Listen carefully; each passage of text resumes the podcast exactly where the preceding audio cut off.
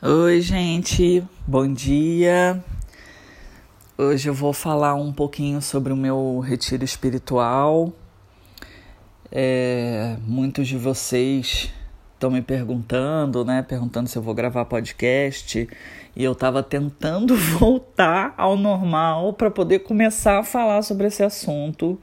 E com certeza ainda muitas fichas vão cair e aí a gente vai trazendo os ensinamentos para o nosso dia a dia, né? Porque senão não faz sentido você fazer um, um retiro que você não, não acople os conhecimentos, né? Eu nunca fiz um retiro tão grande na minha vida, foi uma semana fora.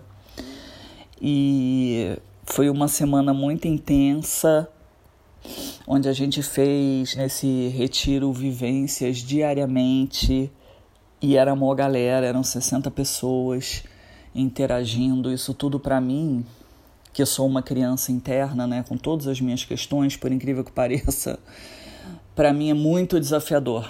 Então, o primeiro desafio é eu me relacionar com tanta gente, né? É, e para minha criança foi um misto de sensações, assim, numa pandemia, onde parece que o vírus se espalhou mais ainda, né? Porque agora eu tô vendo, nossa, muita gente com Covid, então dá uma certa insegurança, especialmente porque eu tenho questões, né? Que não seriam boas se eu pegasse Covid, eu tenho a questão cardíaca, eu tenho.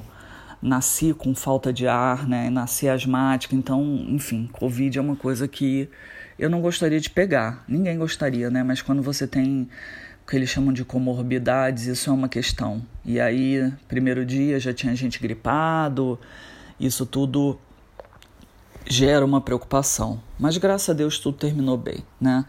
É, então a primeira coisa desse, desse retiro espiritual foi lidar com tanta gente numa pandemia e, e estar aberta a fazer muito trabalho interno em sequência. Eu não fui preparada psicologicamente para isso. Até porque eu nunca tinha feito um retiro no modelo desse retiro especificamente. Os retiros que eu tinha feito anteriormente na minha vida foram de outra natureza. E quando a gente se entrega ao novo, e eu adoro fazer isso, né? Você vai de coração aberto e o que tiver que ser, vai ser, mas para mim foi tudo muito intenso. Só um minutinho, gente, que eu fiz um café aqui, são cinco e pouco da manhã ainda. É, como eu tenho essa sensibilidade aflorada, e quem ouvir esse podcast tiver também vai entender com propriedade isso, quando a gente tem uma mediunidade, uma sensibilidade muito aflorada, tudo reverbera de uma forma muito intensa na gente, né? É, então você faz uma vivência, parece que você se desloca no tempo e espaço e vai para a situação da vivência e vive aquilo como se fosse realmente uma realidade. Não deixa de ser, né? Porque cada vez que a gente caminha para a quinta dimensão, a gente vai entendendo na prática o que é esse espaço quântico, onde não tem tempo e espaço, né? Não tem. É, não tem na, na, física quântica não tem essa de passado, presente, futuro. Eu preciso estar lá para vivenciar. Você vivencia tudo a, a, partir do teu o teu poder mental e quanto mais a gente caminha no sentido da quinta dimensão, mais a gente vai vendo isso na prática. Só que fazer não sei quantas vivências ao longo de uma semana, você vivencia muita coisa ao mesmo tempo. E isso também dá um turbilhão de emoção gigante, né?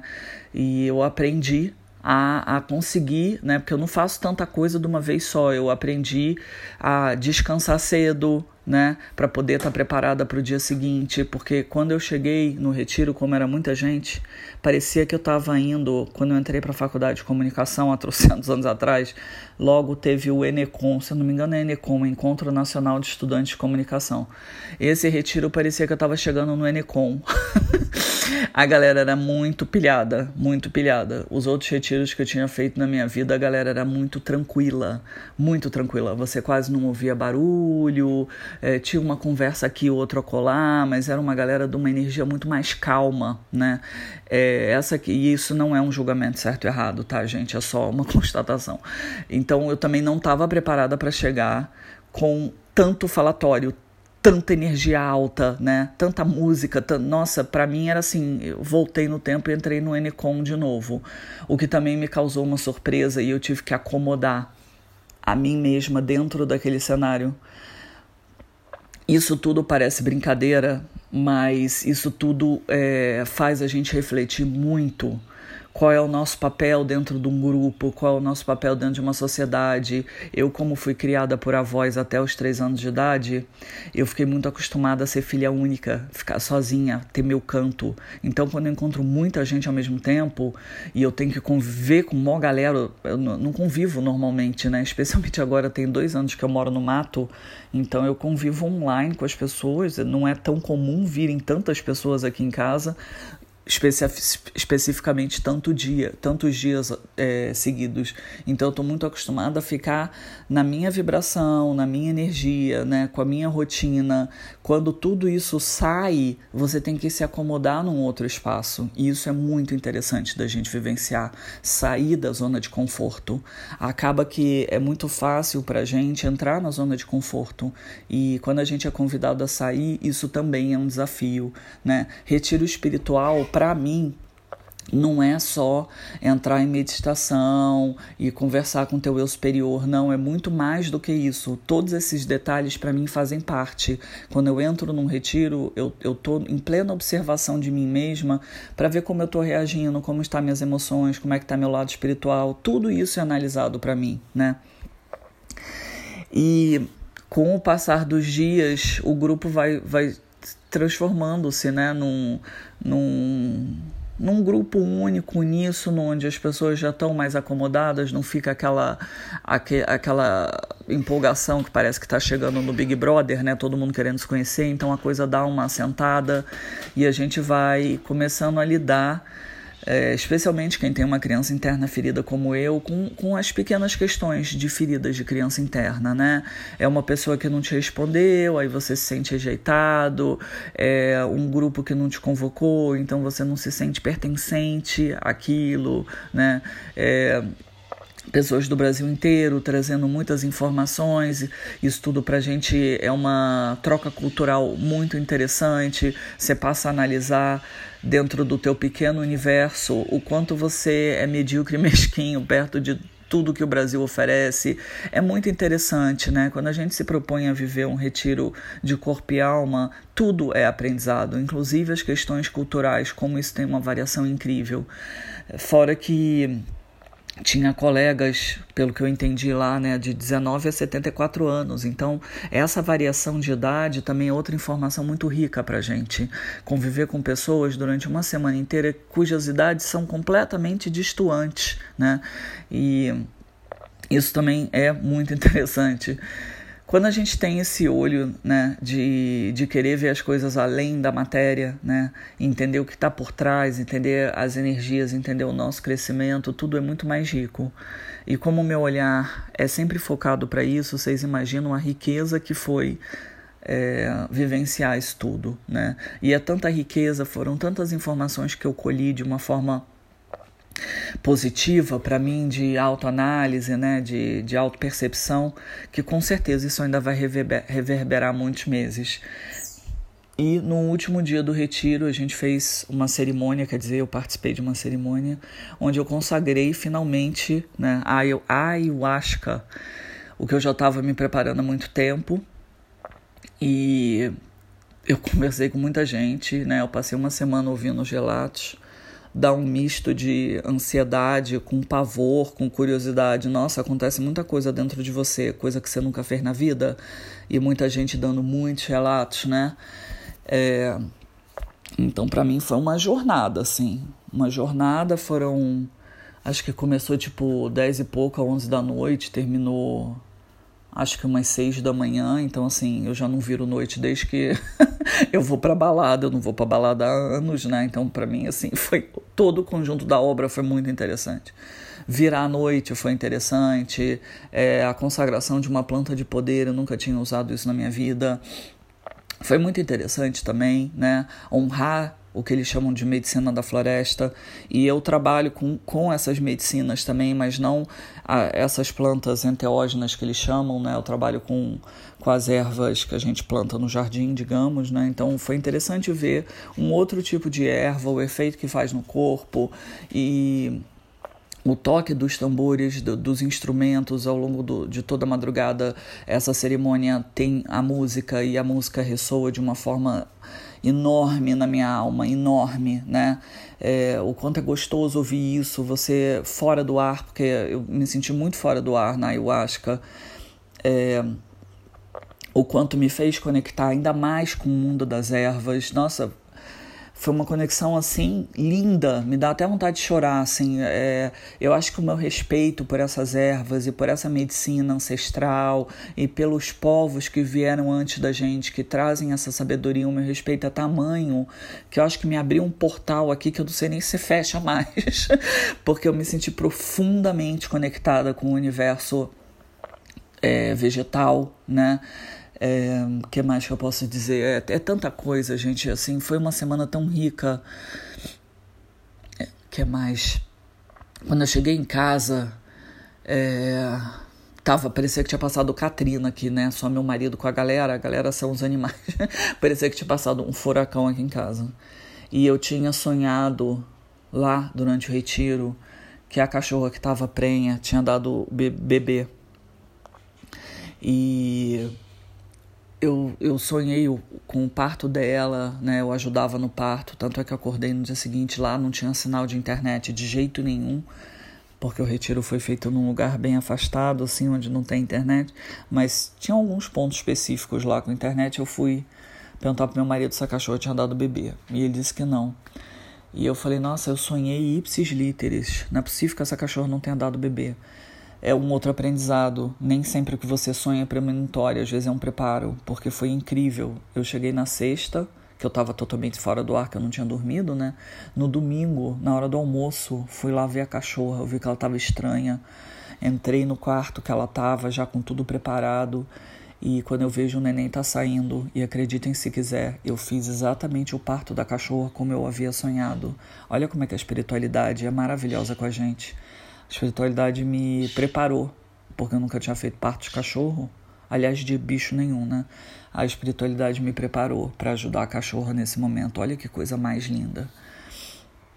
E aí o parto da cachorra é um outro assunto, né? Porque ela deu 10 filhotes, foram 7 horas de parto, onde eu passei 7 horas invocando, né? É, os espíritos, né? São Francisco de Assis, Quanina, Grande Mãe, ajudando a cachorra, enviando reiki, reiki, reiki, reiki, reiki. Olha, foi desde que eu cheguei desse retiro, minha vida tem sido extremamente emocionante. Não à toa eu tô aqui, né, tentando recuperar de toda essa emoção. Mas voltando aqui para o retiro, os aprendizados que a gente traz depois de tantos dias de introspecção, né? Tantos dias fora da tua zona de conforto. Tiveram dias que eu falei, nossa, eu vou ter que voltar, porque eu estava mal acomodada, né? Eu tenho minhas questões de coluna, causa dor. E eu dizia, não, cara, eu entrei, agora eu não saio. Eu vou ter que lutar contra mim mesma, né? Contra meu lado patricinha, que gosta de dormir num bom colchão. Eu vou ter que lutar contra isso, né? É, eu vou ter que aprender a viver de uma outra forma, porque a vida é imprevisível, né? Hoje eu durmo num bom colchão, amanhã eu não sei e a gente tem que se preparar, né? A gente está no meio de uma transição planetária, Deus sabe lá o que vai acontecer com todos nós, né? Espero que nada, mas sei lá, né? Então foram dias muito desafiadores, né? E alguns dias muito agradáveis. A gente vive de tudo em uma semana. Imagina dentro de um território com pessoas que você nunca viu na vida. Várias pessoas lá foram com amigos, com foram casais, né? For, teve até casal com um sobrinho. Teve até mãe com filho, né? E chego eu, eu não era a única sozinha, mas chego eu lá sozinha, na cara e na coragem, sem conhecer ninguém. É, é tudo muito interessante, gente. É tudo muito interessante. E como eu tô. Deixa eu só beber mais um golinho de café, senão vai esfriar. E como eu tô preparando o curso sobre espiritualidade que começa em março já estou preparando alguns meses, né? Mas agora estou na reta final mesmo de, de fechar os textos do e-book, lapidar tudo. E eu passei todo esse retiro com isso na cabeça. Então vieram várias ideias, várias intuições, eu fui anotando tudo.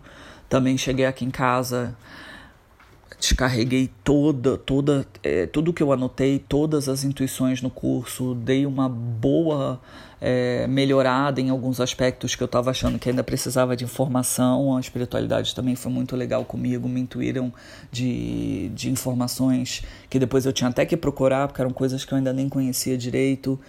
É, trouxe uma robustez enorme para esse curso que eu vou começar em março, por conta desse retiro. Então, é, vocês podem ver que nesses 15 minutos a quantidade de informação que eu já dei, né? E eu ainda estou processando isso tudo. Eu vivi muita coisa durante esses sete dias. Esse último dia, essa madrugada que a gente virou no ritual, consagrando a ayahuasca, foi uma das coisas mais intensas que eu já fiz na minha vida. Foi um negócio assim que eu não sei nem ainda botar em palavras. É, não sei se consagrarei de novo, né? Sinceramente não sei, mas o que eu sei, o que eu vivi foi muito importante para minha existência. É, fico extremamente agradecida, extremamente agradecida essa oportunidade do universo, a oportunidade das pessoas que estavam lá preparando a cerimônia. Eu senti muita confiança, eu nunca tinha consagrado antes, porque eu não sentia muita confiança, não achava uma coisa meio de maluco. Neguinho se taca lá e vai tomar isso, Deus sabe lá o que dá, né? É, a gente ouve histórias boas e histórias péssimas, mas eu encontrei um grupo que me trouxe muita confiança, né? O líder do grupo, uma pessoa com muito repertório, muito séria, eu me senti muito acolhida, né? E, e segura, mesmo com as minhas questões cardíacas e tal. Eu fiz, inclusive, outra informação interessante, né? Durante a tarde a gente não teve nenhuma dinâmica, nenhuma vivência, nada para a gente se preparar para a cerimônia que começaria à noite. E eu fiz a minha, o meu próprio preparo com os meus mentores, né? Pedi que não sabia o que acontecer com o meu corpo, né? E eu tenho esse, infelizmente, esse problema cardíaco que eu fosse salvaguardada, né, de qualquer questão. E o mais interessante, eu fiquei, sei lá, umas duas horas em meditação me preparando. Eu senti uns três trancos no coração, assim, deu tipo um tranco, sabe, que reverberava na frente e atrás. Eu falei, hum, eles estão preparando meu coração. Ainda bem que eu tive essa ideia de me preparar antes para não ter uma surpresa lá depois, né? Eu tinha avisado ao mestre lá da cerimônia que eu tinha arritmia cardíaca e tal, que tomava medicamento e que era bom avisar, né? Que se desse ruim, tem que avisar o que você tem, né? Você preenche uma ficha enorme com todos os teus dados, as medicações que você toma. O pessoal é muito atencioso. E eu falei, ah, então não vai dar nada. Eles já prepararam meu coração e de fato eu não tive nada, nada. Não passei mal, não tive a famosa peia, é, não tive nada, nada. Só, só me conectei incrivelmente com seres de outro mundo, visualizações é, uma conexão muito profunda com Gaia, assim, muito, muito profunda. Nem, nem tive nenhuma visualização específica sobre nada, né? Eu via como se fosse um caleidoscópio, é, esse local onde foi feita a cerimônia é no meio da mata, no meio da mata, literalmente.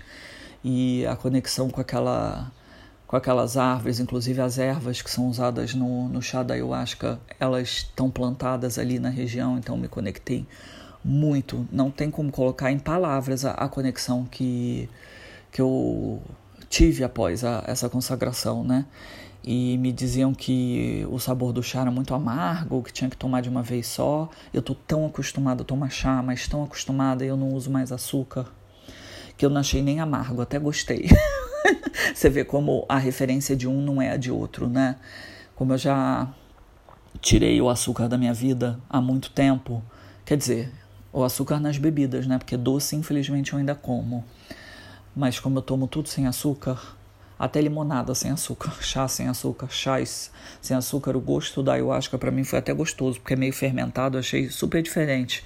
Parecia um kefir, parecia aqueles aqueles fermentados, né?